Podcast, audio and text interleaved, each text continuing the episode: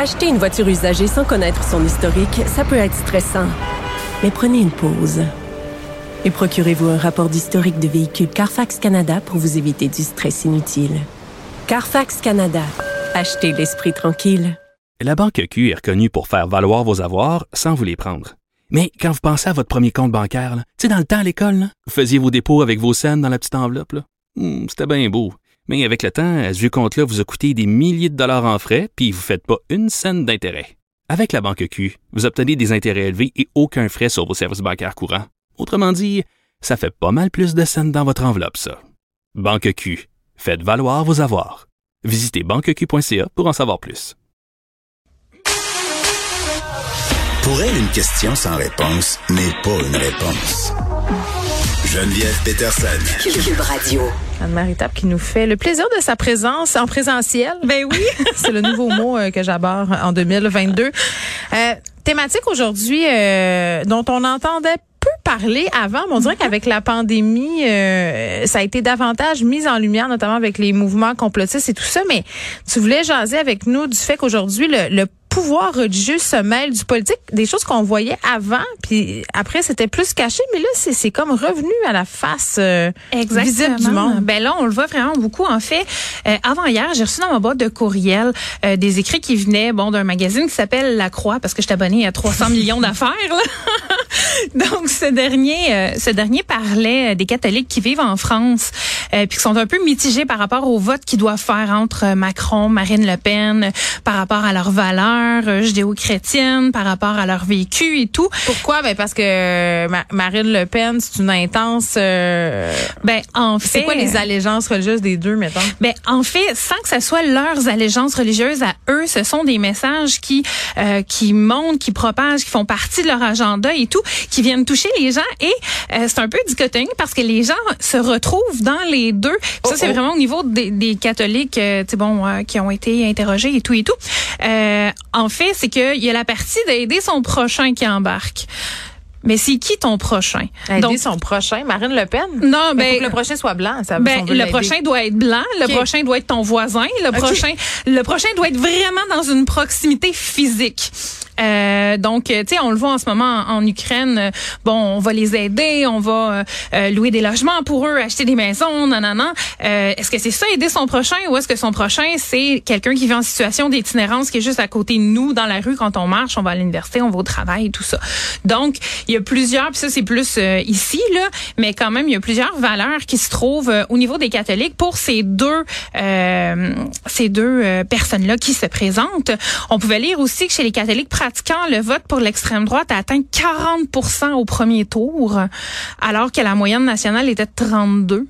Donc autant le monde est appelé à séculariser, autant euh, ils se sentent impliqués. Puis je dis ils, euh, je parle des croyants plus euh, convaincus, plus fervents, pratiquants. Et avec tout. ce qui se passe, forcément, ça renforce leur système de valeurs. Ça leur donne en quelque sorte même raison, dans une certaine mesure. Se disent qu'eux ne sont pas perdus. Ben exactement. Puis on parle pas d'un cas isolé euh, politique qui se passe juste là-bas où euh, la politique euh, est, est passée à travers une lunette religieuse. Dans le New York Times la semaine dernière, on pouvait lire qu'aux États-Unis, euh, les restrictions pandémiques qui ont temporairement fermé les églises et tout, euh, ils ont comme accéléré l'activisme politique.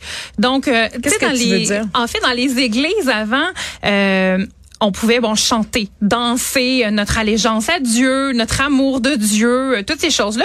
Puis là, comme certaines églises ont été fermées, comme il y avait moins euh, d'accès aux églises, aux lieux de culte et tout, ben ça s'est comme transposé sur le monde politique, donc où il y avait les mêmes valeurs. Les gens ont déplacé Ils ont leur ferveur déplacé religieuse. leur ferveur, mais ils ont conservé leur chant.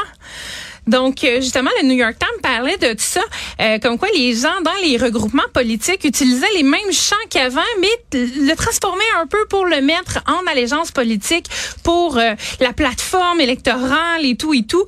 Euh, en fait, ici, il disait que... Il y en a plusieurs qui accordent des chants et des hymnes, entre autres au président sortant Trump. Ça, on l'a vu à plusieurs des petites chansons. Ouais, ils vont même euh, euh, jusqu'à prier, chanter des hymnes pour euh, les, les capturés politiques du J6, donc le 6 janvier, l'attentat qui a eu lieu au Capitole. Ça, c'est rough, là. La transposition s'est faite d'une manière euh, vraiment incroyable. Euh, J'en ai déjà Puis en même temps, mais j'ai envie de te dire que Donald, un président comme Donald Trump euh, utiliser ce langage-là, a titillé ces personnes-là, les a amenées lentement mais sûrement dans son giron. Ben- il sait très bien sur quel clou taper là. Puis Mike Pence lui-même avait dit qu'il était un chrétien, un conservateur et un républicain dans cet ordre. Donc dans la vie, ça c'est les trois choses qu'il est un chrétien, un conservateur et un républicain. Donc euh, ça il l'a répété à maintes et maintes reprises. Entre autres, on, on peut se souvenir aussi de la conseillère politique de Trump, Madame Paula White. Et j'ai un extrait de cette femme qui parle en glossolalie, qui est la langue des anges. Oh, OK, on écoute ça. Amanda aka ata raka teda baka sanda ata ambo osa kata rite eke banda ata rike didi ashata. For angels have even been dispatched from Africa. Hey, Il y avait la voyante euh, qui faisait des rotes cette semaine sur les Oui. médias sociaux. Là, on a ça. Quelqu'un qui parle en... Comment ça s'appelle? De la glossolalie, c'est quelqu'un qui parle en langue. En fait, Mais voyons, comme dans l'exorcisme. Mais un peu, oui. Mais le parler en langue, ça serait plus. euh, ben, il y a deux choses que- qui en parlent dans la Bible. Là. Euh, de un, ça serait de parler la langue des anges afin Mm. que le malin ne puisse pas comprendre ce que tu dis, alors que le tiers des anges déchus qui Ça, sont des démons, pas ça euh, à l'Institut linguistique, je pense. pas hein? tout à Tout fait. five, four, ça doit être one, one, là, difficile. pas là. ça doit être difficile. Ou sinon, c'est pour, euh, comme euh, lorsque tu es missionnaire, tu arrives à un endroit où tu parles pas la langue, Dieu t'accorderait momentanément le fait de parler de la langue de la personne pour pouvoir lui apporter la bonne nouvelle. Mais ça s'appelle aussi Google Translate. là. Ben, moi, c'est plus facile, je le comprends mieux. Euh, rapidement, au Canada, il n'a pas échappé non plus à des revendications religieuses au niveau de la, po- de la politique conservatrice. On l'a vu entre autres avec Stephen Harper, qui avait une conseillère. Attends, Euh, attends, lui avait une conseillère spirituelle à, à afficher, là? Il y avait une conseillère. Euh, c'était pas spirituel, c'était Mais pas. ok, mais ça faisait quoi? La dame qui? était présidente ou directrice, je sais plus trop son poste d'un groupe qui s'appelle The Cry. Ouais. Et lorsqu'il avait des décisions importantes à prendre, euh, il était pas rare qu'il allait la voir pour la consulter avant d'aller, mettons, euh, voter des lois. C'est comme sa coach de vie, mais version de Jesus. J'adore le terme coach de vie, ça englobe tellement de choses qui ont tellement pas de diplomation. Mais oui, ben, c'est un peu ça. mais Attends, ils vont nous écrire, là. Déjà que les témoins de Jéhovah sont pas contents de ta dernière intervention à Oh, l'émission. c'est fun. Ben, ils nous écoutent, hein. On les salue d'ailleurs. Euh, on salue Jéhovah et, et ses témoins. Mais donc, oui, euh, c'est quand même un premier ministre qui se réfère euh, à des conseillers religieux, c'est hein, on que ça on n'aurait pas tendance. ailleurs. Oui, ben c'est parce qu'on pense à, à l'Iran, on pense à l'Arabie Saoudite, on pense à toutes ces théocraties. Et pourtant, chez nous, au Canada, Au le Canada, plus meilleur pays du monde, ça, ça a eu lieu. Voilà, oui, ça avait lieu. Puis, tu sais, on a beau vouloir séculariser puis rendre nos institutions laïques, n'empêche que le religieux a encore son mot à dire dans la politique. Puis, on s'en rend pas toujours compte. Mais euh, moi, je me rappelle un premier ministre qui est allé en Californie pour dire qu'au Québec, on était tous catholiques. Tu sais, donc euh, en Ben oui, fait, de fervents. c'est- Ben de fervents catholiques. Donc Moi, je bois de euh, l'eau bénite en ce moment même. Juste te dire, c'est pour ça que toutes les belles paroles euh, qui sortent de moi de sont, sont bénites. Oui, de l'eau de Pâques. Je suis pas allée cette année. Voilà. Euh, je t'avouerai que j'ai dormi un peu plus tard qu'à mon habitude. Le matin de Pâques. euh, voilà. Oui, j'ai fait couler de l'eau de mon robinet puis je me suis dit que ça allait être correct. Elle était fraîche, ça devait être correct. Exactement. Moi, je dis.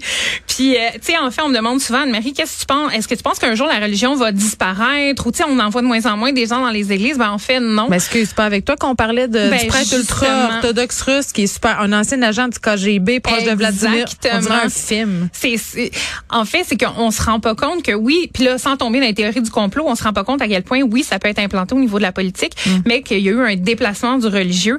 Donc, on- ça peut être un peu partout. Ce qu'il faut faire attention, c'est de conserver nos valeurs judéo-chrétiennes, ish. Mais en fait, c'est juste de pas tomber dans les extrêmes, puis c'est ça qu'il faut euh, être averti finalement. Ben, il faut être averti et j'ai envie de te dire que ces gens-là déploient toutes sortes de façons. Puis je vais pas dire ils prennent des formes euh, autres.